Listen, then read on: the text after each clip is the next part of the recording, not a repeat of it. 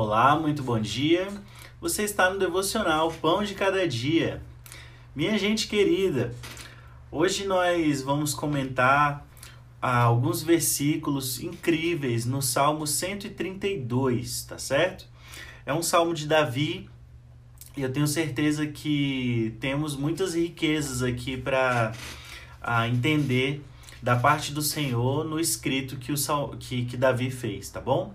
Antes de nós começarmos, eu quero fazer uma oração, chamar a presença de Deus para esse momento, invocar o Senhor sobre as nossas mentes, sobre os nossos entendimentos, sobre as nossas emoções, sobre as nossas vontades. E eu ah, sugiro que você faça o mesmo. Senhor Jesus, o nosso prazer está na tua presença. Nós nos achegamos a ti, reconhecendo a tua majestade, a tua autoridade e buscando em Ti alimento para nossa alma, entendimento para o nosso espírito, Senhor, e discernimento, sabedoria, Senhor, para o nosso ser. Senhor, derrama sobre nós, inspira-nos a nós que entendemos a necessidade de te buscar e de vir a tua palavra e de vir a ti, porque todo o nosso coração, Senhor, te busca Assim como a corça anseia pelas águas, nós buscamos a tua palavra, nós buscamos a tua revelação, nós buscamos a ti. Senhor, encha esse momento com a tua presença, Senhor. Espírito Santo de Deus, nos cela, nos toca, nos, nos envolve para que tudo aquilo que vamos falar e ouvir durante esses momentos, Senhor, seja segundo a tua presença, seja segundo a tua santa, boa, perfeita e agradável vontade, Senhor, porque o nosso coração tem fome de ti, tem fome, tem sede, por isso nós nos achegamos a ti. Nós damos um passo na tua direção. Salmos, ah, Salmo 132, tá certo?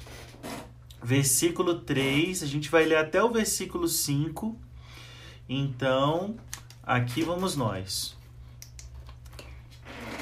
Certamente que não entrarei na tenda em que habito, nem subirei ao leito em que durmo, não darei sono aos meus olhos, nem repouso às minhas pálpebras, enquanto não achar lugar para o Senhor uma morada para o poderoso de Jacó. Então vamos lá.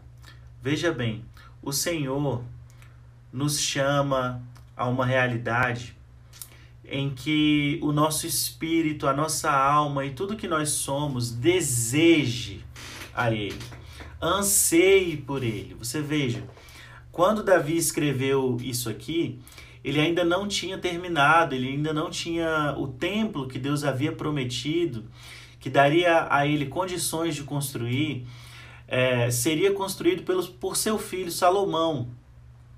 Então Davi é, teve a oportunidade de reunir esses materiais para a construção do templo, porque quando o Senhor entregou a lei a Moisés, ele disse a eles que eles iriam construir um templo, disse as medidas, os tamanhos e disse a eles todos os detalhes, uh, todos os materiais. E Davi foi um grande conquistador, um rei que batalhou muito, que conquistou e alargou as fronteiras do reino de Israel por quase todo o mundo que eles conheciam.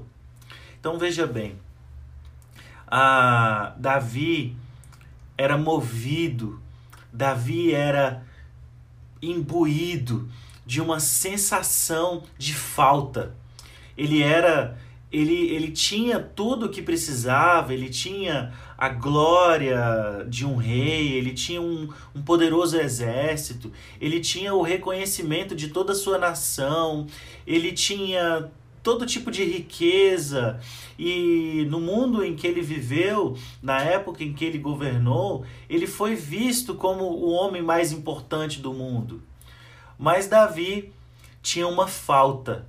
Davi tinha um, um, um anseio. Davi esperava por algo mais, que ele sabia que era a presença de Deus.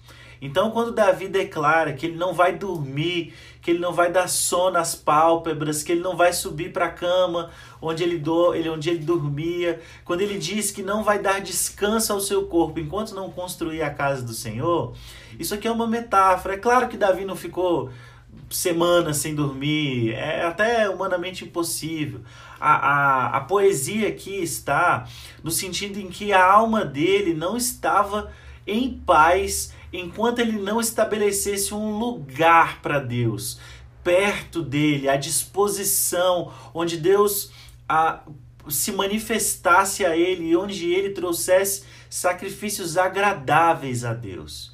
Então, na época da revelação, na época de Davi, a revelação que eles tinham até então era que Deus habitaria aquele templo e que a sua presença estaria lá, porque Deus assim havia dito a eles.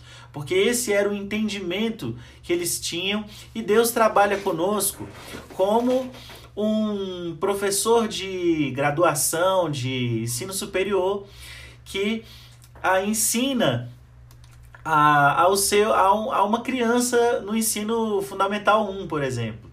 Então, a revelação que Davi tinha de que Deus iria habitar aquele templo, aquele lugar geográfico, físico, era tão forte para ele, ele esperava tanto, que quando ele declara assim no Salmo 132, não darei sono aos meus olhos, nem repouso a minhas pálpebras. E aí vem o versículo 5. Enquanto não achar lugar para o Senhor, uma morada para o poderoso de Jacó. Então, ele tinha tanta convicção de que precisava ter Deus perto de si, e de acordo com a revelação que ele tinha até então, de que Deus habitaria no meio do povo, através daquele templo, através daquele, daquela alvenaria erguida com pedras ah, não talhadas para que não, não ninguém achasse que foi obra de homem, mas com pedras encaixadas, tinha toda uma simbologia que Davi ah, sentia essa falta na alma dele. E hoje nós temos uma revelação ampliada daquilo que Davi experimentou.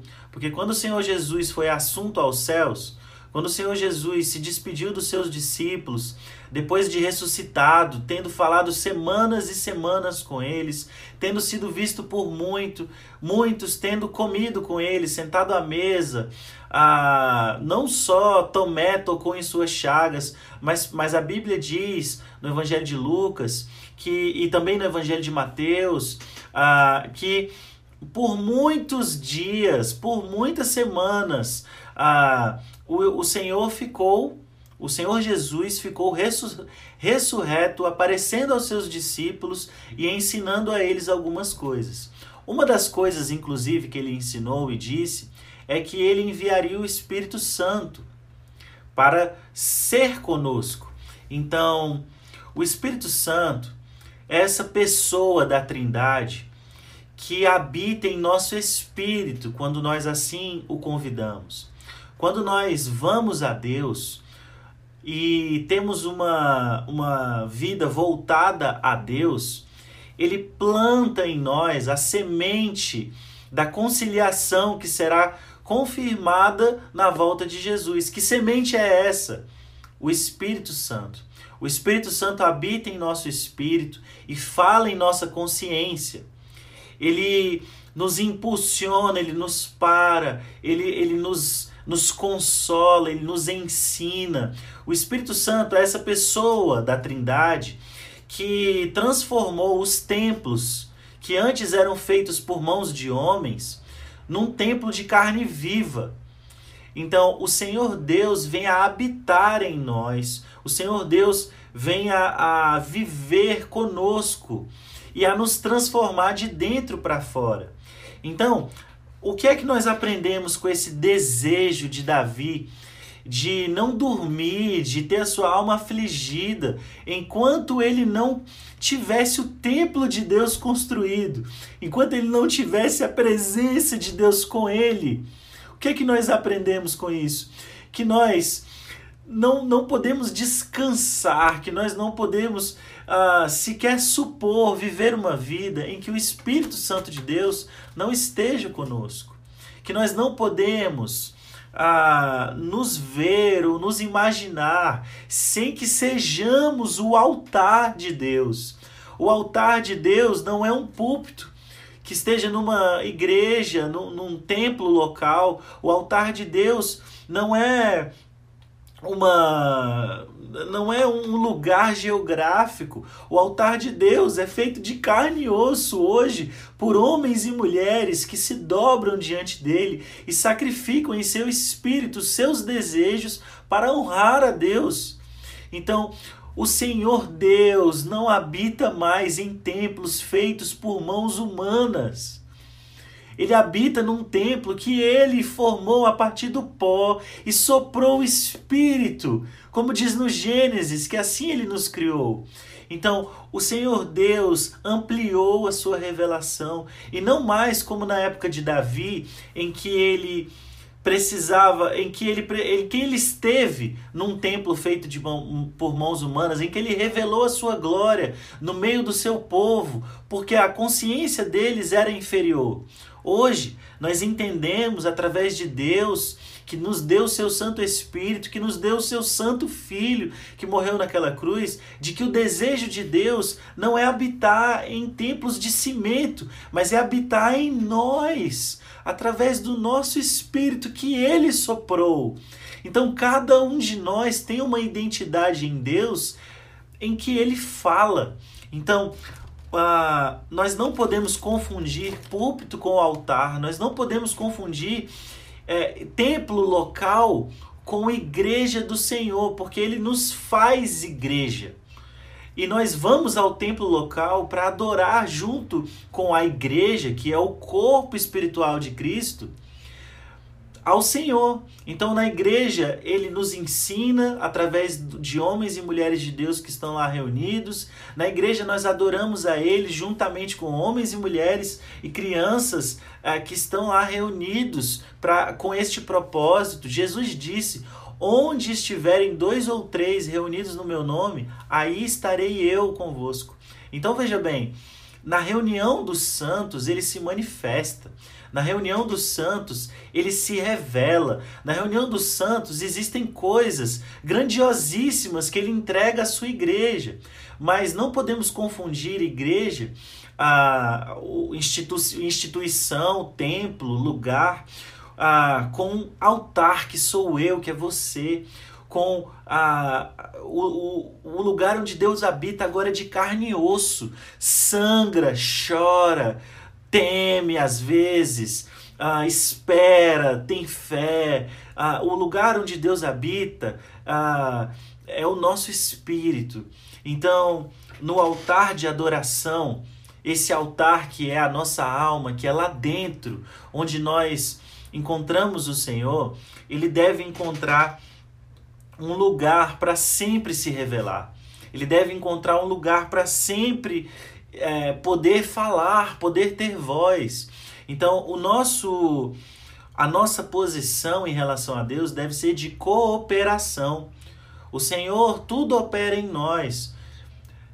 Ele nos dá a vontade, ele nos dá a emoção correta, ele nos dá o intelecto certo, mas o nosso, o nosso papel nesse processo é entregar a nossa vontade a ele, é ir a ele, é desenvolver o nosso espírito através das disciplinas espirituais. Então, devemos orar mais, devemos renovar o nosso entendimento através do conhecimento da palavra de Deus, porque é a palavra de Deus que muda todos esses esses drives, esses programas instalados em nossa mente que desonram a Deus. Então, quando nós estamos em comunhão com Deus, quando nós oramos a Deus, a nossa mente é renovada através da revelação bíblica, bíblica.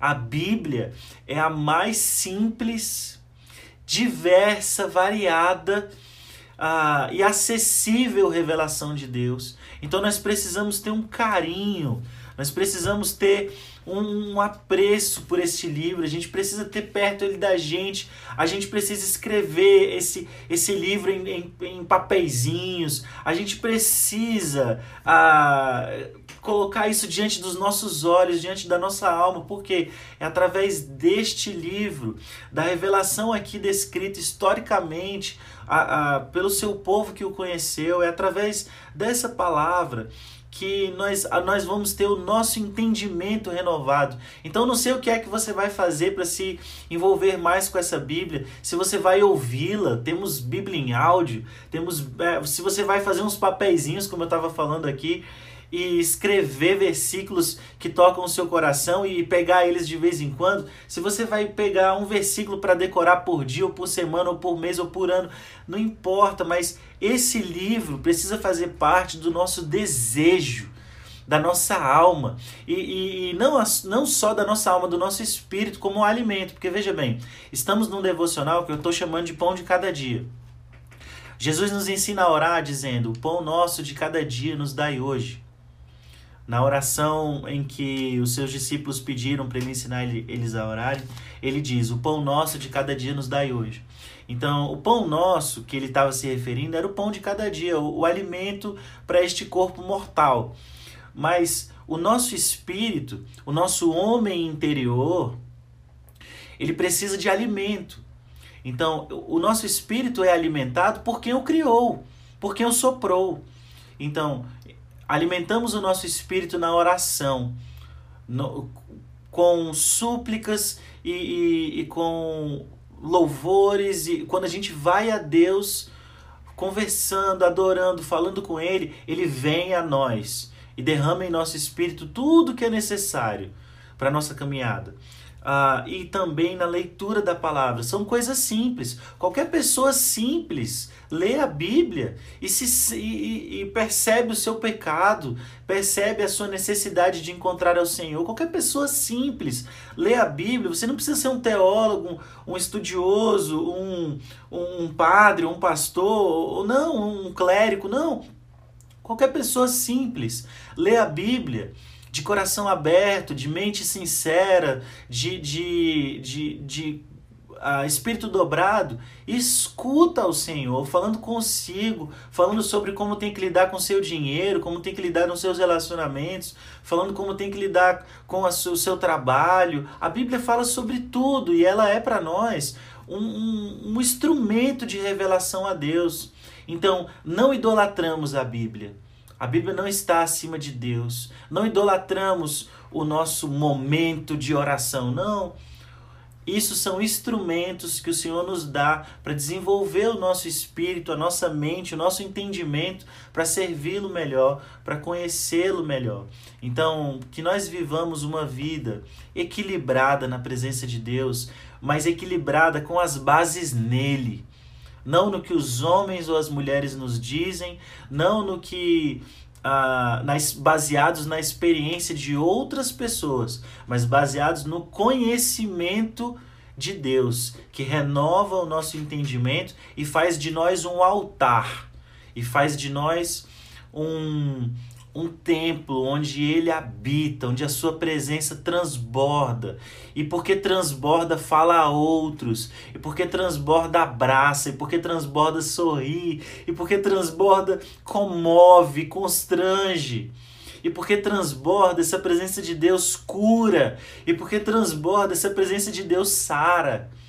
Então, a minha oração nesta manhã, do dia 4 de agosto de 2020, é que o Senhor te abençoe e se revele a você no seu altar pessoal. O Senhor Jesus nos ensina a orar dizendo: quando orardes, fechem a porta do vosso quarto e falem com Deus em secreto, e aquele que te vê em oculto te recompensará.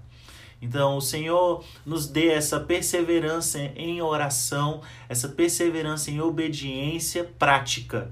Porque ler a Bíblia é uma ação, orar a Deus é uma ação que não deve apenas ser entendida como uma uma, uma coisa distante, uma coisa assim é, muito difícil. Não, é uma ação simples de quem entende que precisa ir ao seu Criador. O Senhor Jesus te abençoe, te guarde, guarde a sua família, o seu entendimento, a sua, os, todo o seu corpo, a sua vida e sejam instrumentos de louvor a Deus, de elogio ao Senhor da criação. Gratidão, Deus abençoe. Se você acha que essa mensagem é uma bênção, compartilhe com alguém que você goste, uh, fale sobre isso com alguém e o Senhor uh, esteja conosco em todos os dias. Deus abençoe. Tchau, tchau.